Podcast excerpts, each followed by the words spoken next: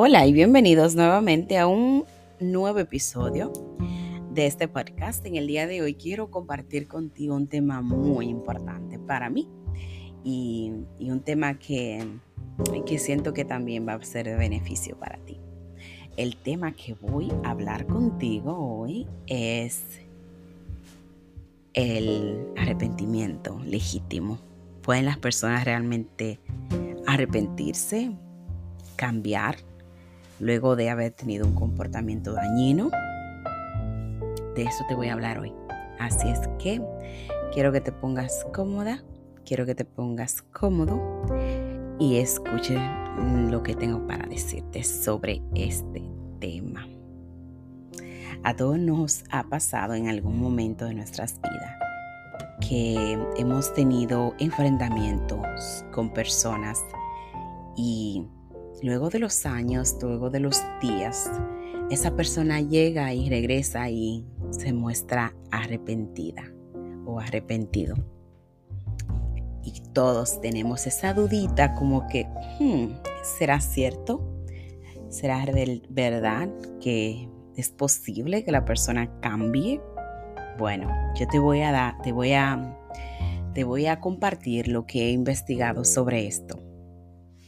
Y es absolutamente, para sorpresa sí, es absolutamente posible que una persona cambie y adopte una actitud más positiva y respetuosa después de haber tenido comportamientos malintencionados en el pasado. El arrepentimiento genuino puede ser un poderoso motor de cambio y crecimiento personal. Sin embargo, el proceso de cambio no ocurre de la noche a la mañana y mm, puede requerir tiempo, esfuerzo y mucho compromiso. Quiero compartir contigo algunos de los factores que influyen para cambiar un comportamiento y adoptar una actitud positiva.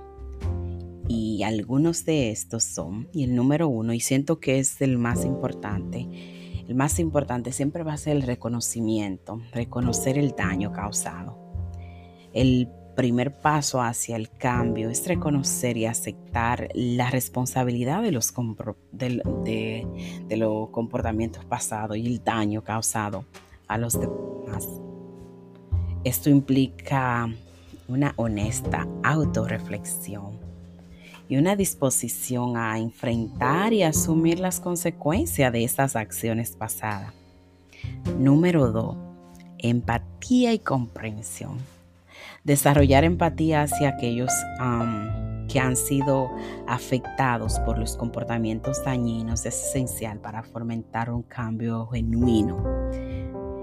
intentar comprender el impacto negativo de las propias acciones y de los demás puede motivar a las personas a hacer las, esas reparaciones necesarias y, evitar repetir esos errores.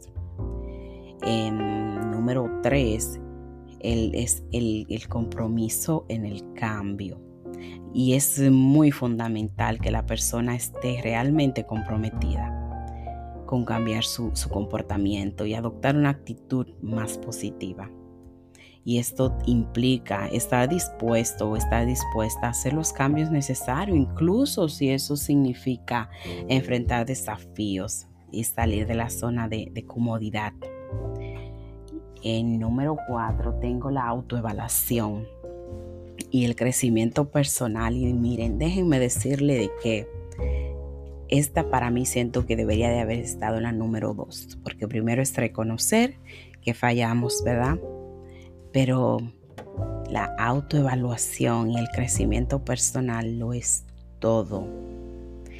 El tú sentarte contigo misma o contigo mismo y reconocer que tú fallaste y reconocer desde la mentalidad en la cual o desde el lugar en el cual tú, tú te comportaste de la manera de que te comportaste y tú estar dispuesto a crecer y tú estás dispuesto a primero perdonarte tú, como lo dije anteriormente con el libro de Tuesday with Mori, que nos habla exactamente de eso, de perdonarte. Y luego que tú te perdonas y tú reconoces en dónde estaba esa carencia, qué fue lo que te llegó a ti a, cometer esa, ese, a tener ese comportamiento hacia esa persona, de dónde viene. Porque siempre es importante reconocer y por eso lo importante de la autoevaluación y el crecimiento personal, porque eso es exactamente lo que hace, nos invita a mirar, a poner el foco hacia adentro. A veces es muy fácil em, culpar a la otra persona y decir, bueno, yo me comporté de esta manera porque tú me hiciste hacerlo. Eso es lo más fácil. Es muy, muy fácil tú darle la responsabilidad a la otra persona. Pero tú sabes lo que es difícil. Lo que es realmente difícil es tú sentarte contigo misma o contigo mismo y reconocer que tú fallaste. Y no solamente reconocer que fallaste, sino dar los pasos hacia crecer en esa área, en esa parte. Y saber y pensar y indagar dentro de ti, decir, espérate, yo hice eso, pero ¿de dónde? ¿De dónde? ¿Desde qué lugar? ¿Qué pasó dentro de mí que me hizo reaccionar de esa manera? Eso, eso, mi querida o mi querido, eso se llama autoevaluación y crecimiento personal. La persona debe estar dispuesto a someterse a un proceso continuo, porque la autoevaluación y el crecimiento personal no es un proceso de, de tú decir, mm, déjame, déjame mirar hacia adentro, ya miré, oh, esto está aquí, esto está allá, y déjame salir y seguir mi vida. No. La autoevaluación y el crecimiento personal es constante. Es todos los días a observar, ser un observador de tus emociones, ser un observador de, tus, de tu comportamiento y, y mirar hacia ti y decir, ¿de dónde viene? ¿Por qué siento esto? ¿Por qué estoy actuando de esa forma? Quitarle la responsabilidad al mundo y poner la responsabilidad sobre ti. Eso, eso requiere, eso requiere de mucho trabajo. Eso requiere de mucho tiempo. El número 5 es el apoyo adecuado. Contar con un sistema de apoyo sólido es crucial para el proceso de cambio. Esto puede incluir el apoyo de amigos, familiares, profesionales de la salud mental, buscar terapias, buscar terapias o asesoramiento. Puede brindar herramientas. Esto brinda herramientas, estrategias adicionales para el crecimiento personal y el cambio de comportamiento. Esto es sumamente importante cuando tú te buscas, cuando tú buscas una comunidad, cuando tú buscas personas en tu vida que no necesariamente te van a dar la razón, sino que también esas personas van a utilizar su luz para enfocar y decir, mira, es aquí, ven, ven, que te falta un poquito de luz, yo te guío. Y te dice, mira, lo que tú hiciste no estaba bien. O yo pienso que tú puedes accionar de esta forma o yo siento que tú debes de buscar dentro de ti, o yo siento que tú tienes que eh, ir a terapia. Encontrar personas así en tu vida que te puedan, que te puedan alinear, que te puedan, que te puedan guiar hacia ese descubrimiento y hacia ese crecimiento y esa autoevaluación. Eso no tiene precio por muchos años, por mucho tiempo, perdón, yo pensé que mis amigos y las personas que me aman eran esas personas, esos que me celebraban, que me decían lo grandiosa que soy, que, que, que hacían lo que sea para no hacerme sentir mal. Y ya con los años, gracias a Dios por los años, he, descubierto que no. tus verdaderos amigos, las verdaderas personas, los que te aman, son aquellos que te van a decir las cosas que quizás tú no quieres oír. esas cosas que no quieres escuchar, que tú las reconoces, porque sabemos, dentro de nosotros sabemos dónde está nuestro, de dónde coge a nuestra mesa, pero a veces no lo queremos reconocer. Y cuando tú encuentras personas en tu vida que te enfocan hacia, hacia, hacia apretar la pata de esa mesa, valóralo porque es muy, muy difícil encontrar esos seres humanos.